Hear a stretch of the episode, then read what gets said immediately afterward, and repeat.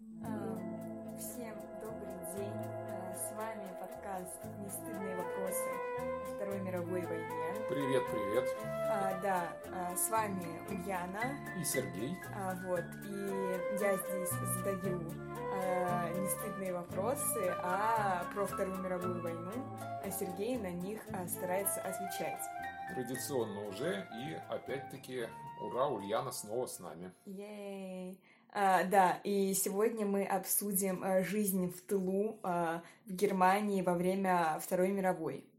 Вот, э, как вообще жили люди, вот, э, из чего состоял, как изменился быт обычных людей, которые не ушли воевать, вот, э, и так далее, и тому Ну, в общем, подобное. повседневную жизнь. Мы обсудим повседневную жизнь, э, ну и э, более Если, конечно, широко... жизнь можно назвать Да. повседневной, если идет Вторая мировая война. Ну и более широко, как бы, ну, не просто там, может быть, что у них было в тарелках там и так далее, но вообще, в принципе, вот всю эту атмосферу, вот, и, и каково им было жить. Э, Начнем с того, что Вторая мировая война, э, она для Германии продолжалась долго. Ну, то есть, собственно, с начала и до конца Вторая мировая война. Э, Германия участвовала во Второй мировой войне, которую она, собственно, и развязала э, во многом. То есть э, с сентября 1939 по май 1945 года. Это довольно долго. И можно сказать, что первый год, может быть два войны, существенных отличий для населения от жизни довоенной практически не наблюдалось. Э, Ну, здесь нужно говорить в первую очередь, наверное, об уровне, то, что называется уровень жизни. Ну вот уровень жизни всегда, когда мы говорим, хорошо ли живется людям или плохо живется людям, мы используем термин уровень жизни. Вот уровень жизни этого самого немецкого населения, он упал не очень сильно. У Ну, нас в смысле, не очень сильно поясни. ну вот смотри, вот э, такое есть понятие, как э, уровень потребления. Это Мгм. сколько в среднем потребляет э, там, э, ну понятно, что э, это во многом средняя температура по больнице. Э, В Германии нужно сказать, что в 30-е годы колоссального имущественного разрыва, ну вот, допустим, как у нас сейчас, между различными слоями населения не было. Там, конечно, были супербогатые люди, безусловно, но в Германии, мы помним, был достаточно значительный средний класс, который составлял большую часть населения. Э, И вот уровень потребления – это сколько средний, ну в данном случае немец, э, потребляет э, Ну да, мы поняли. в, в там разных э, продуктов, там, товаров промышленных и так далее. Вот если взять 1938 год, то есть последний довоенный год, если взять его за 100%, Мгм. то э, в 1939 году уровень потребления составляет 95% от уровня 1938 В года. каком? Еще раз. В 1939. А, все Первый- записываем. первый год- блокнотики, тетрадочки, ру- ручки. Ну, вот для сравнения, то есть в первый военный год, ну, э, война началась все-таки не с начала 1939 года, понятно, что половина 1939 года, она, в общем, мирная, даже больше половины. Но, тем не менее, в 1939 году потребление падает на 5% относительно 1938 года. А В 1941 году, допустим, это год, когда началась война с Советским Союзом, потребление составляет 82% от э, потребления 1938 года, то есть от потребления, максимального потребления мирного времени. И даже в 1944 году э, потребление упало на 30%, то есть составляло 70% от уровня 1938 года. Конечно, это много очень, 30%, но это, в общем, можно сказать, даже не катастрофа, скажем так. Это вот что касается уровня жизни обычно, обычных людей. Но на самом деле это как-то оправдывает мои ожидания, потому что у меня было представление о том, что в Германии все было почему-то относительно хорошо. Мы сегодня, я думаю, разберемся, почему. Да, давайте попробуем. Ну, во-первых, относительно хорошо. Ну, относительно хорошо с тем, э, что мы, допустим, можем наблюдать по Советскому Союзу. Ну, понятно. Вообще, э, дело все в том, что у немецкой экономики э, перед началом э, Второй мировой войны был значительный задел. значительный задел мощности. Так что значит задел, поясни. Ну, это значит, что было произведено очень большое количество Э, как бы мы сказали, товаров народного потребления. Mm. То, ну, есть... то есть они как-то специально заранее подготовились? Нет, конечно. Просто, э, ну, понятно, что при всех издержках, э, при всей, э, скажем так, при всех социалистических чертах, которые, ну, мы это обсуждали, экономика Германии уже имела к тому времени, все-таки это была экономика рыночная, и она эм, как любая рыночная экономика, была нацелена на создание изобилия продуктов и услуг, там, товаров и так далее. Э, вот, э, ну, потому что это один из законов рыночной экономики. И, в принципе, Э, одна из составных частей немецкой э, нацистской идеологии состояла в том, чтобы сделать гражданам хорошую жизнь. Вот уже сейчас. Не когда-то там в будущем. Ну, в будущем понятно. Будете как сыр в масле все кататься, все будете ездить на собственных автомобилях, у вас у всех там будут слуги из э, Восточной Европы вот, ничего не будете сами делать руками, э, ну, то есть, вот всякие такие радужные картины, но, в принципе, уже сейчас э, будет у вас хорошо. И мы тоже об этом говорили, что э, немецкая политика состояла в том, чтобы как можно сильнее насытить рынок дешевыми товарами народного потребления. Вот дорогие, они там у них условно по талонам продавались. Ковры там какие-нибудь или меха, или те же автомобили. А такие... щетки. Ну, ну, я молчу там про какие-то зубные щетки. Простите. Речь не, не, не о зубных щетках. О зубных там, щетках. наручные часы.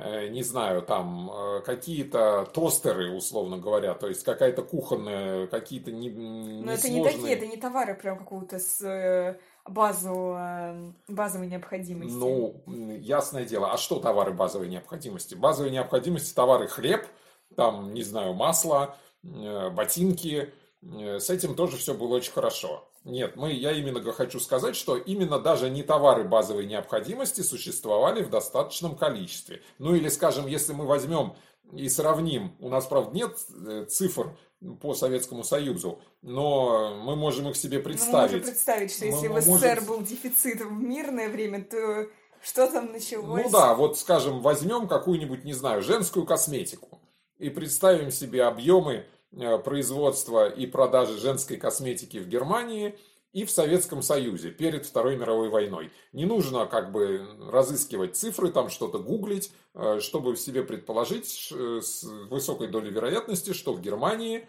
видимо, женской косметики производилось и продавалось гораздо больше. Вот что происходит, скажем, ну, мы что-то начали сразу вот с того, что поесть, э, во что одеться и так далее, вот с этого самого потребления. В первую очередь, наверное, нужно сказать, что э, в принципе э, немецкое, германское тоталитарное государство, оно с началом войны, безусловно, усиливается. Усиливается контроль на всех уровнях, начиная от производства военных товаров и заканчивая Э, вот что называется повседневной жизнью. То есть э, жизнь э, немцев, она становится гораздо более регламентированной.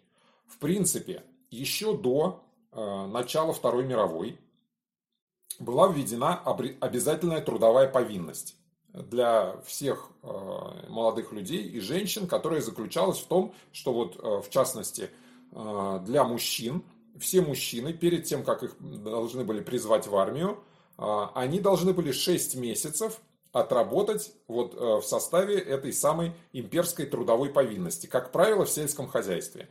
Их организовывали, э, ну, можно сказать так, в отряды, какие только это были не военные отряды, а трудовые, в которых поддерживалась военная дисциплина и направляли, ну, в общем, в сельское хозяйство в основном. То есть 6 месяцев в составе какого-то подразделения мужчина работал в сельском хозяйстве, ну, условно говоря, там пахал, копал. Подожди, это как у нас призыв в армию или что? Это перед призывом в армию. А. В армию их призывали потом. Шесть месяцев, а пожалуйста, в армию же только отработай. мужчин, да? Да, призывали в армию только мужчин. Человека А нет, трудовая, э, да, там не было. а трудовая повинность, ой, извини, что перебил, а трудовая повинность распространялась, э, ну вот, э, трудовая обязанность, Мгм. она распространялась и на женщин тоже. Если О, мужики, Равноправие. если мужики в поле пахали или там копали где-то канавы, то женщины в сельском хозяйстве фермерам, будучи призванными в эту службу имперской э, трудовой повинности, они э, должны были помогать э, ну, фермершам по дому. Но они тоже были где-то там организованно проживали. Сделано это было для того, чтобы, э, во-первых, разумеется, дармовая рабочая сила, ну, работали, в общем-то, за очень небольшую оплату Мгм. подъемную и еду, вот. Это, во-первых, под- подъем экономики, а во-вторых, э, это подготовка к службе в армии. То есть уже человек будет знать, что такое дисциплина. Они там по свистку вставали, по свистку ложились, ну, условно говоря. Вот, под командой там строго все делали, была строгая дисциплина, что делать, там никаких прогулов не, не разрешалось, ни отлучек самовольных, ничего, все только по приказу, по разрешению. Вот, это такая подготовка к армии.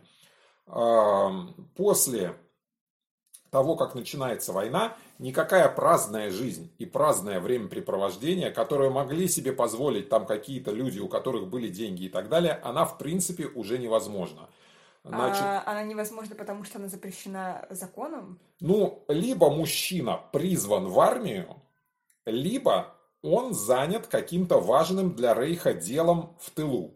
Ну, у них тоже была бронь, как и у нас. Ну, то есть, э, понятно, это важный специалист э, на каком-то производстве. А, ну, Или понятно. просто специалист на Все производстве. люди, которые не занимались какими-то очень важными делами, Да, просто ушли воевать. да, если ты не занят, ты, ты какой-то свободный художник, и ты не работаешь на Министерство пропаганды непосредственно, то есть ты ты не создаешь какую-то пропаганду э, важную для Рейха, то и будь добр, иди воюй. Вот. И разве что ты не годен по каким-то медицинским показателям.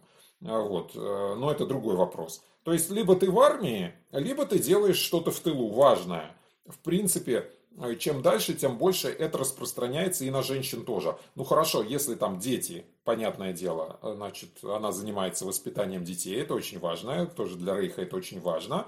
Вот. Хорошо, если у нее детей нет, или, допустим, у нее один ребенок, э, который обеспечен детским садом, школой, э, там еще какой-то послешкольной активностью и так далее, вот, то она тоже должна работать.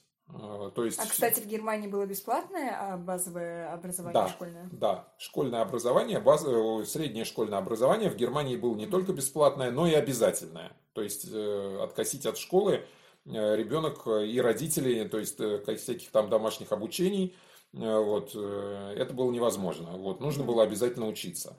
Во время войны ничего этого не прекращается. То есть, в, в принципе, вплоть э, до самого последнего времени продолжают, ну, понятно, с известными ограничениями, там, в связи с бомбежками и так далее, работать школы, детские сады. Э, Больше того, это всячески развивается, э, ну, в принципе, как у нас. То есть, женщина может оставить ребенка в детском саду и будет в это время работать, делать что-то полезное.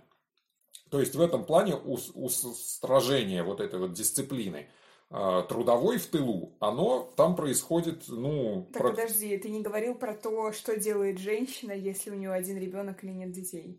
нет, если у нее один ребенок или нет детей, она обязательно должна работать. Мгм. она должна пойти куда-то работать. Вот, то есть она должна, либо, если у нее хватает квалификации, э, она, соответственно, может, э, ну, очень много, э, на самом деле, вспом- э, женщины в основном в Германии, вот в отличие от Советского Союза, допустим, и, или вот даже от Соединенных Штатов во время Второй мировой войны, женщины на заводе, ну, практически не работают. То есть, э, вот... э, Неравноправие. да, неравноправие в этом плане. А, Вот если на самом деле э, вот в Соединенных Штатах, э, Надо, собственно, было этого- счит- надо будет посчитать, сколько я сколько раз сказала равноправие, сколько неравноправие, и вынести приговор Германии. Ну да, в этом плане равноправия, конечно, не существовало. Вот в Соединенных Штатах во многом как бы равноправие женщин, оно началось с того, что их начали массово во время Второй мировой войны брать на заводы. В Германии этого не было. То есть, понятно, ну, есть какие-то производства, где традиционно женщины задействованы, ну, там текстильное еще в этом роде. Если завод, то какие-то вспомогательные, что-то вспомогательное, ну, не знаю, там, убирать, сидеть в конторе. То есть, женщины массово заменяют конторских служащих. Конторских служащих мужчин, которые либо должны пойти в цех, если у них хватает квалификации, либо их призвали в армию. В конторе э, массово появляются женщины. Так, а, поясни, контора это типа как Ну, завода управления, а, да. работа со, со всякими бумажками. Да, с бумажками, да, завода управления. Вот, то есть э, женщины в сфере обслуживания. Э, то есть, понятно, там официанта призвали в армию, значит, э, эти должности должны заменить кто-то, женщины. Кто-то еще ходил в кафе? Да, э, вот, это отдельный вопрос, но Э, Гитлер и вообще нацистское руководство, оно очень старалось до последнего, чтобы создать какую-то видимость благополучия. То есть не отказывать в каких-то вот к тому, что люди привыкли, чтобы они могли и вопрос там пивной, условно говоря, или кафе, это довольно важный вопрос, потому что, ну, условно говоря, это то место, где человек может расслабиться. Ну вот, э, это кажется, что это, ну, в общем, не важная вещь, но на самом деле это важная вещь. Я согласна, очень важно. Э, вот, поэтому за этим тоже старались э, так Макдональдс, или... святое дело. Там еще не было Макдональдса? Нет, тогда? Макдональдс вообще, он позже, позже Второй мировой войны появился, в так, принципе, в природе. Экскурс в историю. Хочу тебе сказать, да. Вот, но какие-то там, не знаю, какой-то фастфуд в том виде, в каком он существует. Ну, по крайней мере, Кока-Кола до того, как э, Германия вступила в войну с Соединенными Штатами, в Германии продавалась. Э, вот. Э, то есть это было известно.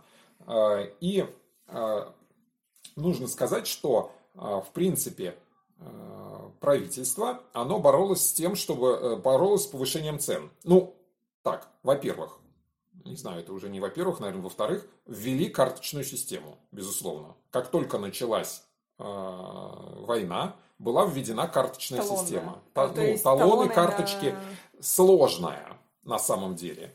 То есть э, реглами, э, каждый человек мог получить э, за деньги, разумеется. Это не значит, что ему за карточки выдавали бесплатно. Разумеется, за деньги. Мог, Это обидно. Да, мог купить определенное количество определенного товара и какого товара какое количество, это все тщательно регламентировалось.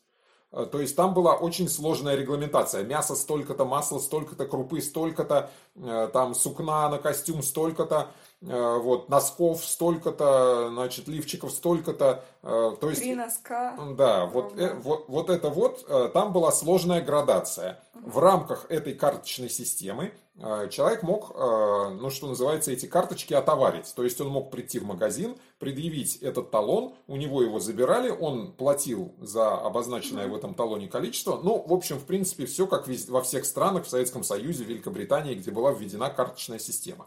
Единственное, что вплоть до 1943 практически года это было достаточно ну, неплохое снабжение. То, То есть, там были не э, мизерные Не мизерные, нет, не мизерные порции на человека, там не 200, грамм, не 200 грамм хлеба в день. Вот. И я говорю, что там был широкий перечень э, товаров, вплоть mm-hmm. до, э, ну не знаю, там губной помады вот, которую тоже продолжали производить до определенного момента. С этим, кстати, очень интересно. В 1943 году, когда было принято решение, мы сейчас э, чуть-чуть забежал вперед, но мы про это подробно скажем, когда было принято решение, что надо все, все излишества прекращать, все сокращать, было первоначально принято решение, что косметику больше не производить, а самое главное не производить химию для перманента, то есть ну, для химической завивки. Э, немецкие женщины традиционно очень любили химическую завивку. Это было как бы, ну, очень широко распространенный mm. вид прически. В общем, все ходили с химзавивкой. Да, все ходили завитые, а, а химия эта была нужна для оборонных целей, то есть в военном производстве. Очень смешно. А, вот. И когда вышел указ о том, чтобы запретить этот перманент, вот, в первую очередь, э, благодаря Еве Браун, возлюбленной Гитлера, которая была возмущена крайне этим фактом, а, он был отменен, и а, сделали следующее. Это очень смешно. Да. Э, прости, дорогая, нам нужны эти вещества, чтобы производить танки. Дорогой, я же не могу делать им прическу. Как ты себе это представляешь? Ну, примерно вот так, да. А, вот. И, а, но что они придумали? Они придумали, что вот эти аппараты для химической завивки, когда они ломаются, их не ремонтировать. Ну, то есть запретить ремонт аппаратов химической завивки. Потому что для этого требуется сложно, ну, понятно, что это сложная техническая процедура, вот, а все запчасти нужны для обороны, э, поэтому, ну, извините, сломался, починить негде. То есть вот таким вот э, путем пошли в этом направлении. А, сдерживали, вот э, карточная система, она способствовала на самом деле сдерживанию цен. В принципе, за всю войну цены на продукты в Германии выросли на 13% всего. Ну, звучит, звучит как какая-то нормальная инфляция. Да. Ну, на одежду, правда, на 40%. Ну, вот. это да, это уже серьезно. Ну, это, это серьезно, Надо было до войны покупать. Да. Надо было... Я уверена, что там была какая-то черная пятница. И все, все Трудно сказать, да. Ну, у них не было черной пятницы, как может быть в каких-то странах, ну, как, как в нашей стране, допустим. То есть, э, все-таки такого, что все побежали в магазин, купили там соль, спички, нитки. Или туалетную вот, бумагу. Да, и этого не осталось в магазине. У них, в принципе, такого э, не было. Ну, в частности, именно по той причине, что они очень быстро эту карточную систему ввели. Угу. То есть невозможно было набежать и купить себе 100 рулонов туалетной бумаги. 250. Вот, вот только по... Э, сколько написано в карточке. 100 литров антисептика. А, вот. И раз мы уж говорим про эту вот э, про уровень потребления и к тому, к чему, к какому потреблению немцы при, привыкли, а, то э, здесь нужно сказать, что вот, допустим, в 1943 году дорогие рестораны были запрещены, вот, то есть были закрыты. А, а что какие-то средние заведения, ну, для простонародья, условно говоря, э, для простого народа, они остались. Причем Сделано это было для того, чтобы а, роскошь, которые привыкли, ну, безусловно, там в крупных городах было много людей, которые привыкли к роскоши, так или иначе. Они привыкли ходить в дорогие рестораны. Вот. А, это раздражает. Во-первых, это пустая трата ресурсов, вот, бесполезная, потому что одно дело ты там с кружкой пива, где ты хочешь, работяга, э, вечером хочет э, в любимой пивной расслабиться с кружкой пива, вот, он без этого никак не может. А извините, ваши вот эти вот устрицы, кстати, устрицы в карточке на устрицы не распространялись, устриц можно было покупать сколько хочешь. Э, вот. Э. Ой! Э. Простите, можно мне 25 банок устриц, устрицы в банках продаются? Я, я честно говоря, вот не знаю. Вот не мы думаю, не пробовали. Напишите нам, как продаются устрицы. И пришлите как, как они продавались там.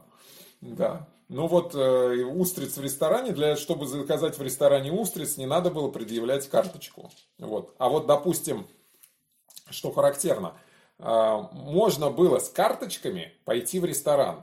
У тебя э, карточки на месяц на определенный объем мяса, условно говоря, который ты можешь купить.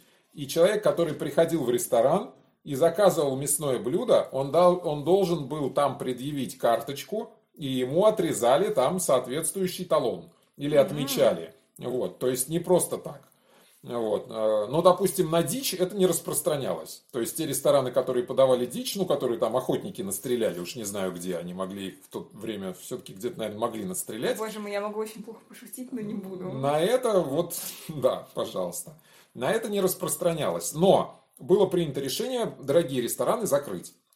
Там была очень смешная история э, с самым знаменитым немецким берлинским рестораном. Ресторан Хорхер, э, как бы самый крутой в Берлине, там вот, э, но это такое вот место самого там кафе Пушкин, условно говоря, ну если сейчас какие-нибудь wow. наши эти самые, то есть там все там бывали, там бывал Маяковский, когда вот он приезжал в Германию, это еще с, с давних времен, вот нацисты отмечали там все свои мероприятия, значит, э, владелец этого ресторана, ну, собственно, по фамилии Хорхер, он э, заведовал всем кейтерингом на всех нацистских мероприятиях. Э, Кейтеринг это когда еду э, доставляют. Да, совершенно банкеты. верно. Да, вот на всех нацистских Знаю мероприятиях. умные слова. Да, и во время Олимпиады 1936 года, ну, в общем, как бы он очень круто. Он, в частности, даже э, ему отдал э, после оккупации Парижа, ему такая деталь, после оккупации Парижа ему владелец ресторана «Максим», самого крутого ресторана э, в, Париже, э, передал свой ресторан, ну просто его отдал, ну чтобы типа он не погиб, этот ресторан, угу. и он функционировал всю войну, а после войны он ему, этому владельцу, когда закончилась оккупация, этот ресторан вернул, что называется, в целости и сохранности, Молодец. и плюс еще проценты откладывал, оказывается, всю войну на отдельный банковский счет вот, э, с выручки. И эти проценты тоже ему отдал. Ну, такой вот. Так, ну, это было маленькое отступление, и вернемся к тому... Да, так вот. Извини, да. Вернемся. Прости, пожалуйста. Значит, Ладно. вернемся в Германию, да, вернемся в Берлин. Значит, э, этот ресторан очень любил Геринг. Вот, он категорически не хотел, чтобы его закрывали. Э, вот, а Э, руководитель ведомства Министерства просвещения и пропаганды Геббельс, как бы, ну, то есть еще один важный человек в нацистском руководстве, он, соответственно, был одним из инициаторов того, чтобы все излишества срочно почикать. Вот. И э, когда э, Геринг сказал Хорхеру, чтобы он не закрывался, а продолжал работать, Геббельс подослал... Значит... А, так, я запуталась в людях на Г, можешь это... А, Геринг это ну, практически в течение длительного времени второй человек в нацистской партии после Гитлера. А, он а, был э, рейхсмаршалом, а, ну, то есть высшая воинская должность, руководителем, официально он был руководителем германской военной авиации, Люфтваффе. Он mm-hmm. ас Первой мировой войны летчик сам, один из первых э, членов нацистской так, партии. Раз, это который... Это Геринг, Герман Геринг. Геринг. Да, Герман Геринг.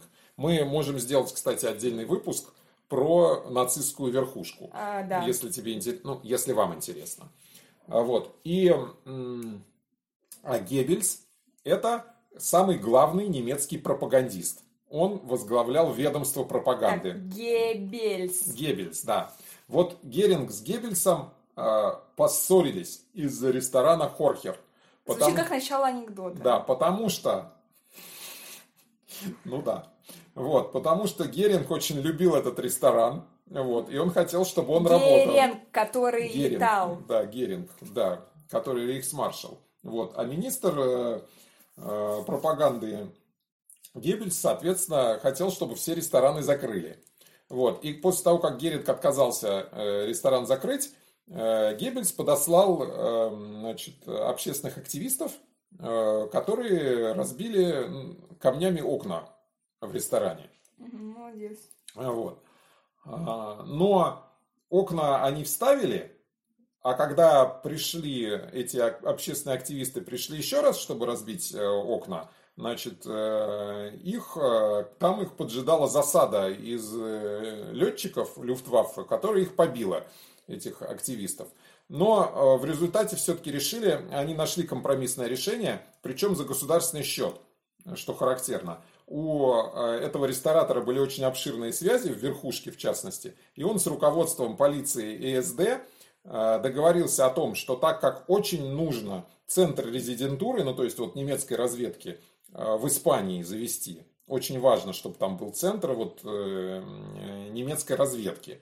А, для этого нужно туда перевести э, этот ресторан, и он полностью со всем оборудованием, там, вилками, Ого. ложками, э, значит, этим... Простите, я выпрямлю ногу. Персоналом.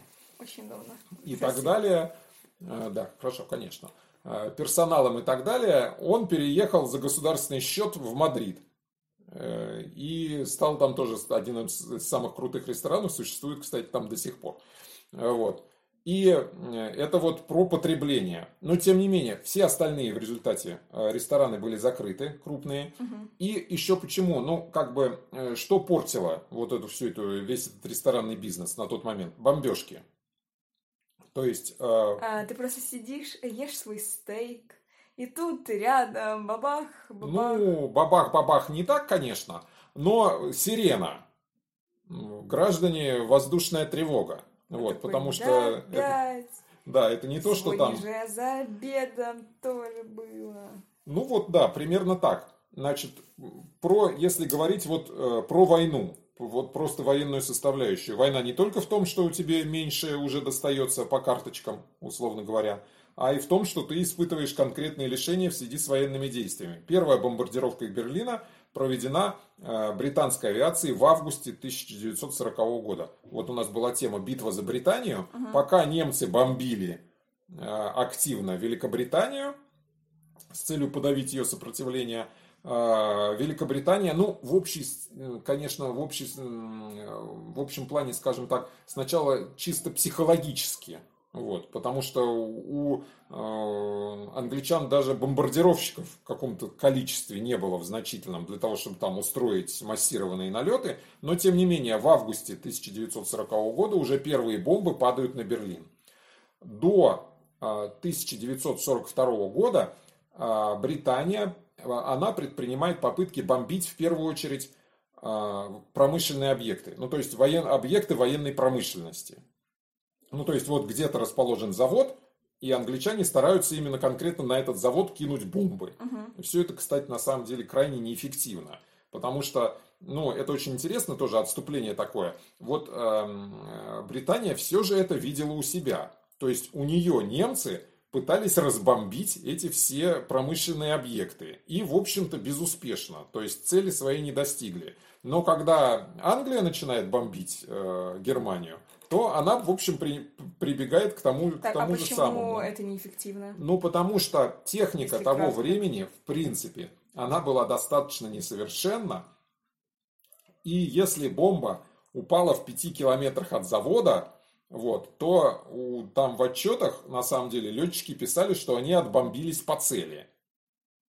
Э, Вот. Ну, то есть, э, э, эти объекты, они в наибольшей степени защищены ПВО, системой ПВО. Вот. И, в принципе, на них, в них тяжело попасть. А, а, Объяснялось это, ну, объяснялось это просто. Мы ведем войну, мы бомбим военные объекты, население, ну, в принципе, мы не трогаем. Вот. Но в 42 Ну, году... короче, из каких-то со- соображений гуманности. Да, но в 1942 году от этих соображений гуманности отказались. И начались массированные бомбардировки. Уже достаточно много бомбардировщиков поставили Соединенные Штаты. Потом Штаты начали участвовать тоже в этих налетах. Вот. И э, начались массированные бомбардировки немецких городов. То есть э, ковровое бомбометание. То есть сбрасывали бомбы, в принципе, на... э, ну, старались, конечно, выбирать города, где промышленность какая-то, лучше всего военная. Но, в принципе, бросали уже на все города бомбы. Вот, э, с целью, э, ну, вот, э, если э, как бы немецкому рабочему будет негде жить, элементарно, он э, будет хуже работать, ну, или там не сможет работать. И эм, к, благодаря этому, нужно сказать, что к лету 1944 года, м, ну, понятно, что военная промышленность сокращалась немецкая, э, военная промышленность союзников была на подъеме. Вот, э, к лету 1944 года союзники достигли полного господства в воздухе над Германией. Они вплоть до того, что они могли свободно летать. Вот мы обсуждали в битве, э, когда обсуждали битву за Британию, мы говорили, что немцы в определенный момент были вынуждены из-за высоких потерь отказаться от полетов понятно. днем и летали только ночью. Вот летом 1944 года союзники э, полностью отказались от... э, Ну, то есть, э, разумеется, они и ночью тоже летали, но они стали летать днем так же, как и ночью, уже практически безопасно. То есть, немцы никакого серьезного урона им э, обеспечить не могли, ну, кроме как над какими-то там конкретными, очень небольшим количеством объектов. И то есть до, фактически до 1944 года эффект от бомбардировок был достаточно небольшой.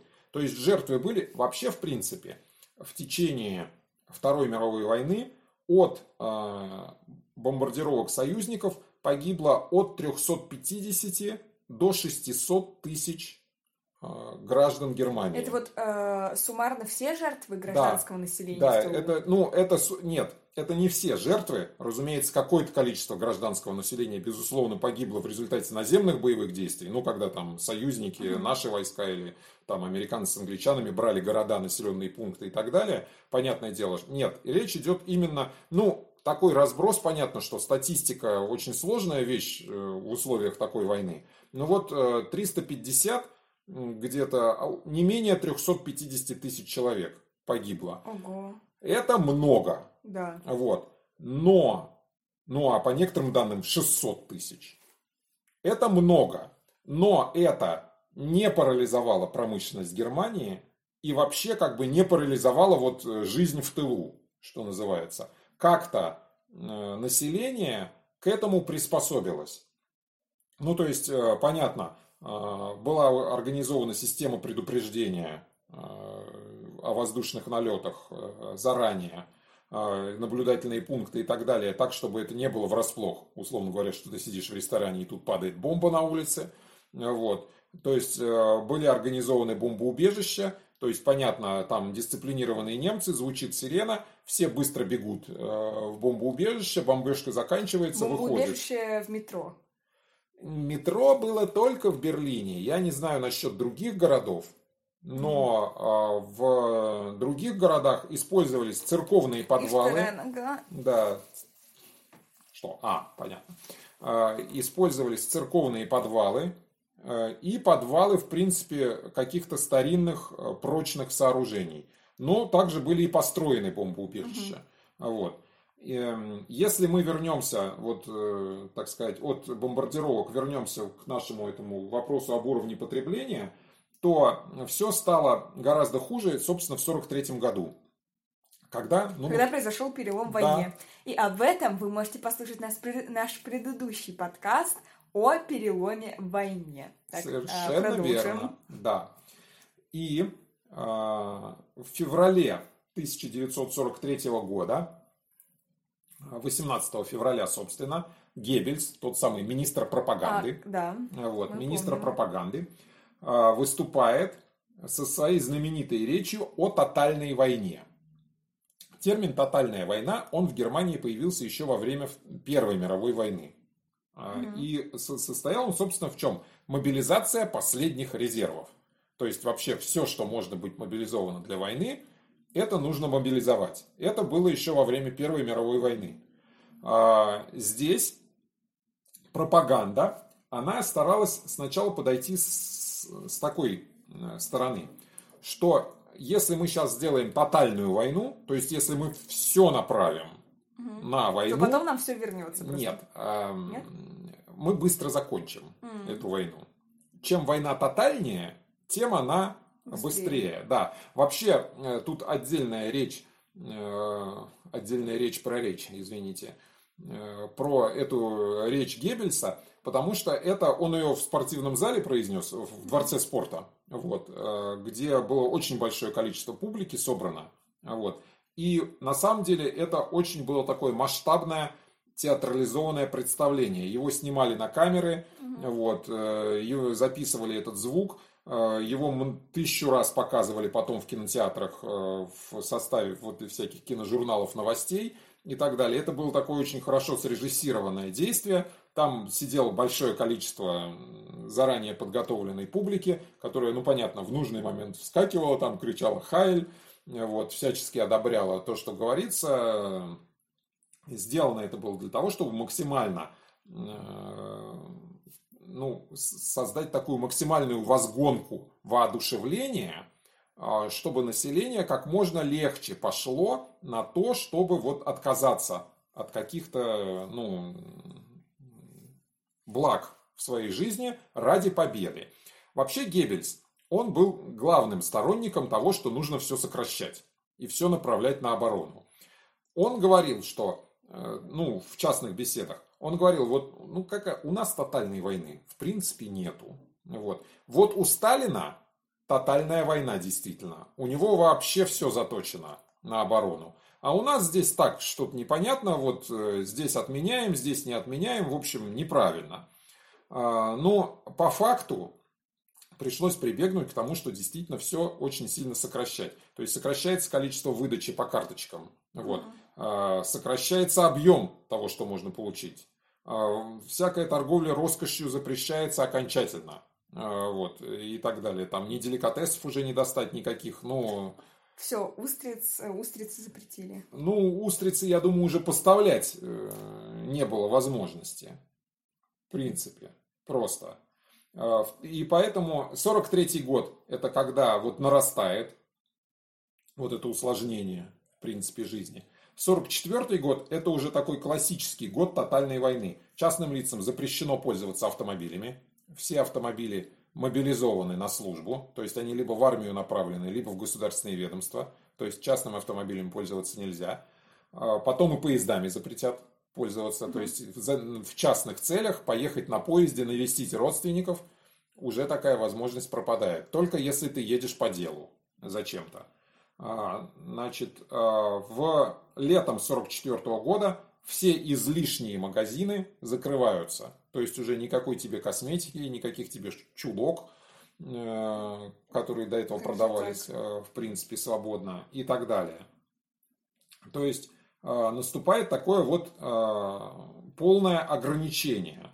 И насколько это, ну вот, резюмируя, попытаемся резюмировать, вот к концу войны, насколько это было тяжело, насколько эта жизнь, ну, мы понимаем, мы про это не сказали, но про это нужно было сказать, конечно. Все мужчины, ну, большая часть трудоспособных мужчин в армии. То есть э, в тылу либо те, кто э, освобождены от службы, либо те, кто... Ну, кто-то же должен был работать на заводе. Наверное. Да, ну понятно. Работники заводов, причем их тоже постоянно сокращается их количество. Помнишь, мы про, когда говорили про политику на оккупированных территориях, мы обсуждали... Да, что их был недостаток. Да, что их был недостаток, и что для этого ввозили в колоссальном количестве остарбайтеров. Да. Вот, в качестве рабского труда их использовали. Вот либо работают работники, рабочие заводов, либо какие-то специалисты, которые освобождены от службы, либо какие-то, ну там, что называется, партийные государственные деятели, которые осуществляют там, ну неважно, там служат в полиции, и то в полицию, э, ну, угу. дееспособных из полиции массово э, направляют на фронт, вот, а э, в полицию поступают всякие там увечные, ну то есть раненые и так далее, которые не могут служить на фронте вот, или пожилые люди и так далее. Угу. Вот, когда уже в 45 году вообще в игре, вот когда образуется в начале 45 -го года Фольксштурм, так называемый, это вообще все мужчины в него призываются без ограничения возраста. То есть практически там от 12, условно говоря, до там 75 лет. Вот. Все, кто как-то передвигаются, на курок могут нажимать, они, в принципе... Так, а женщины, они вообще не уходили, ну, в смысле, женщины не служили, Нет. в итоге вообще не воевали в Германии? Нет, в Германии женщины не воевали. Они могли служить эм, в штабах, вот. Они могли в штабах mm-hmm. замещать должности, э, какие-то там, ну вот, э, заниматься связью там и всякой канцелярской бумажной писаниной. Красный Крест. Это отдельно, разумеется. Ну, конечно, в госпиталях. Нет, само собой. Но не на фронте. То есть, вот как э, в Красной Армии, что медсестра ползет там по переднему краю, э, собирает раненых, э, в германской армии этого никогда не было. На переднем крае. Неравноправие. Да, женщин не было никогда. Ладно, на самом деле не так уж и грустно. Да, это отдельный вопрос, да. У нас даже в пехоте служили женщины. То есть на должностях стрелков, что называется, и в танковых войсках. То есть далеко не только медсестрами а или там связистками. Да, мы про это, кстати, мы должны сделать отдельный подкаст да, про да, равноправие ну, в э, советской да, армии. У войны не женское лицо, скорее это так надо будет назвать. Э, и в, немецкой армии этого не было. Вот, то есть, вот если вы, ну ты не смотрела все до сих пор никак, вот скажем там в фильме «17 мгновений весны», там есть такой очень мерзкий там женский персонаж, там служащая гестапо.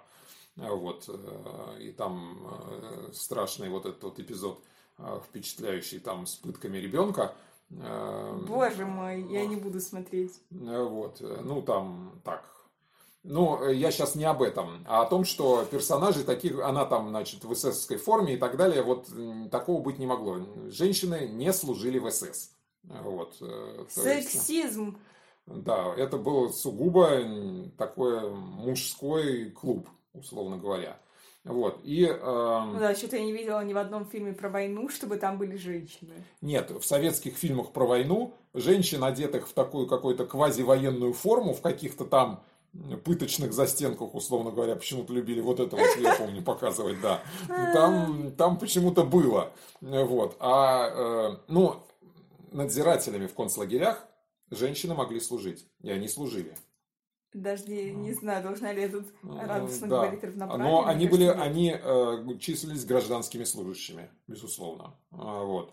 И э, возвращаясь, же, мужчины по большей части, они на фронте, в армии, так или иначе, ну какие-то, кто работают на заводе, э, это в значительной степени женское общество, мы понимаем, да? Угу. В тылу это в значительной степени женское общество. Э, женщины, хотя, конечно, они меньше задействованы, чем в каких-то других странах, гораздо меньше, чем в СССР, uh-huh. и даже меньше, чем, скажем, в Штатах, где-то на производстве и в каких-то еще делах.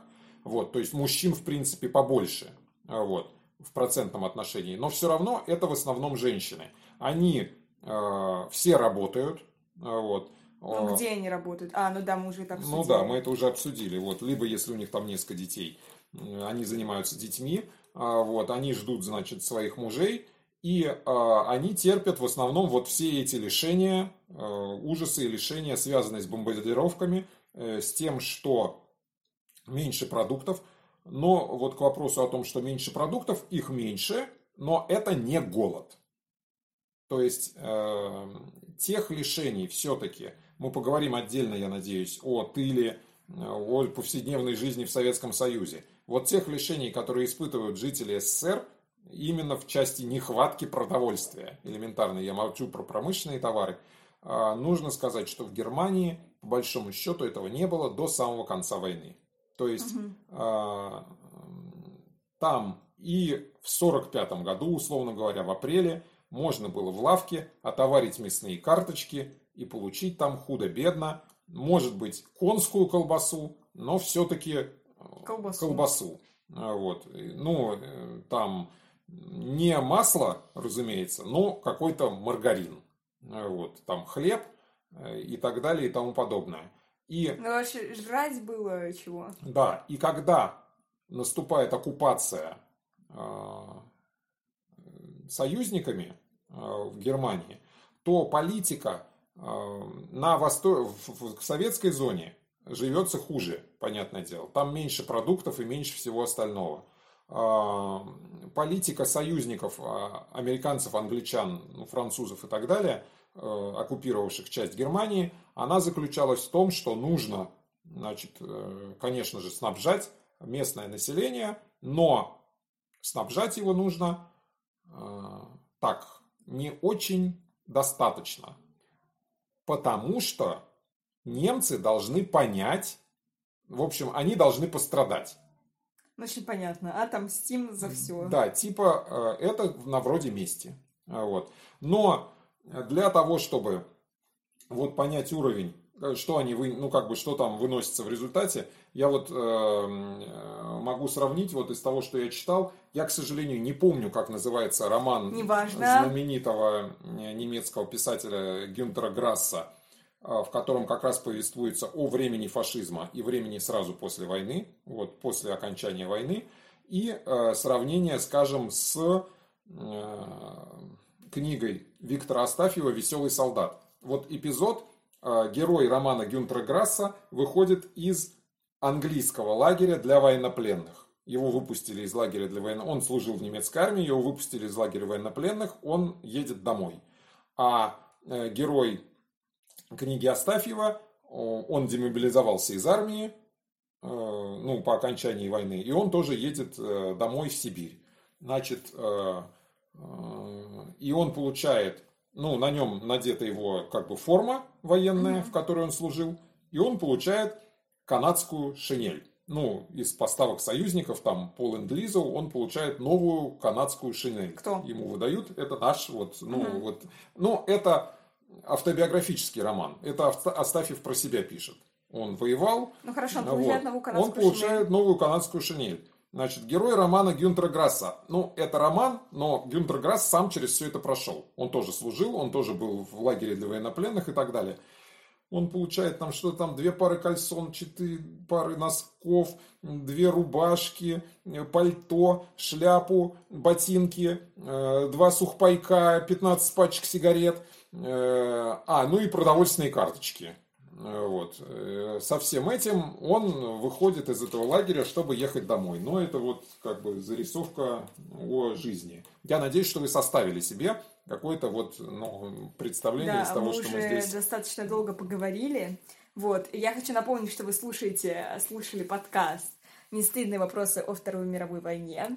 Вот. А еще у нас прорекламировать э, Сергея как репетитора по истории. Он предлагает свои индивидуальные услуги, занятия, и вы можете писать ему в WhatsApp, Телеграме, где вам удобнее, по номеру 8 916 678 9536. 8 916 678 95 36.